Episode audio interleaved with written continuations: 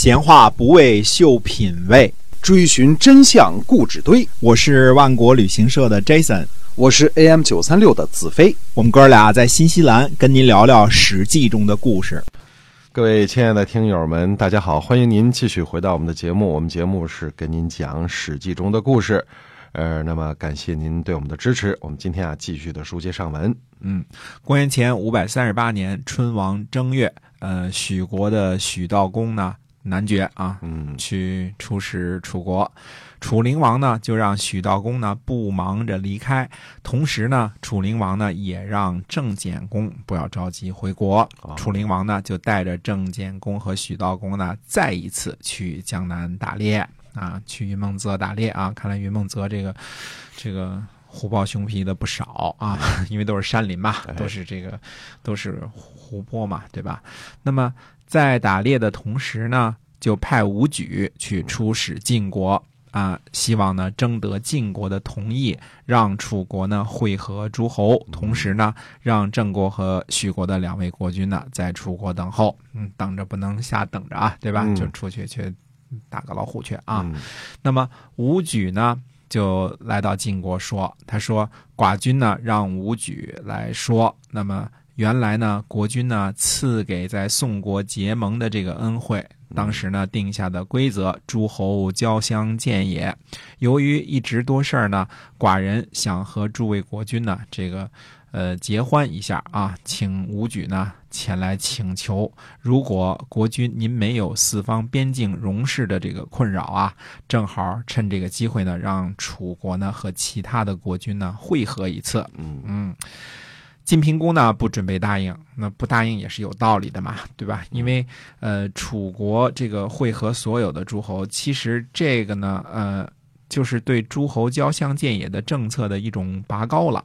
本来呢是呃两方旗下的诸侯各自去朝见对方的诸侯的盟主，对吧？嗯这个呃，而楚国的要求呢，就是变成了单独会合全体的诸侯，这呢就变成了比晋国还要高的这个礼遇了。所以晋平公的第一反应就是不同意啊，这嗯特别正常啊。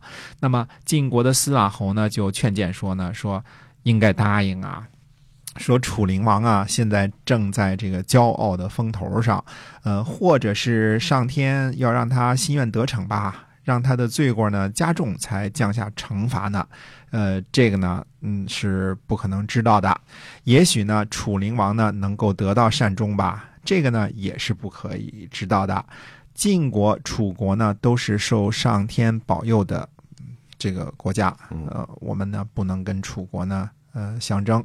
国君呢，您就答应了吧。我们不如呢这个修习这个德行，等待结果。如果这个呃楚国的这个德行好啊，就连晋国都应该听他的，何况其他的诸侯呢？对，呃，如果楚灵王呢这个骄横淫虐，嗯、楚国本身呢就会抛弃他。那个时候我们跟谁去竞争啊？没有竞争对手了，对吧？嗯如果他被抛弃了的话，对。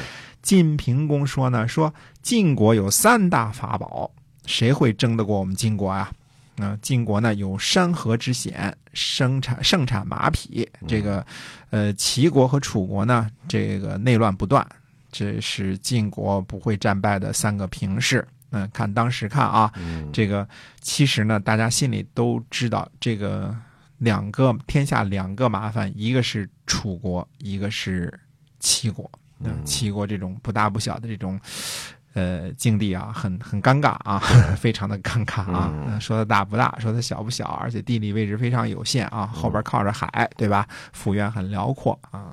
那么，其实一直到后来到这个春秋之所以崩溃，嗯都跟这个齐国有很大的关系啊，嗯非常大的关系啊。嗯，还回到当时这个司马侯就怎么回答说晋平公说的这个晋国有三大法宝呢？嗯司马侯回答说呢，说这不是三个平氏，正好相反，这是三个啊可以导致晋国失败的根由。呃，四月、三涂山、阳城山、太史山、荆山、终南山，这是天下九州共同的险险阻，并不专属于哪一个姓氏。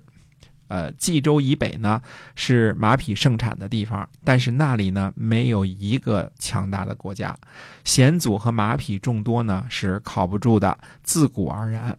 所以呢，先王要靠着什么修习德行和礼乐来满足神明和人民，没听说屏障着险阻和马匹的。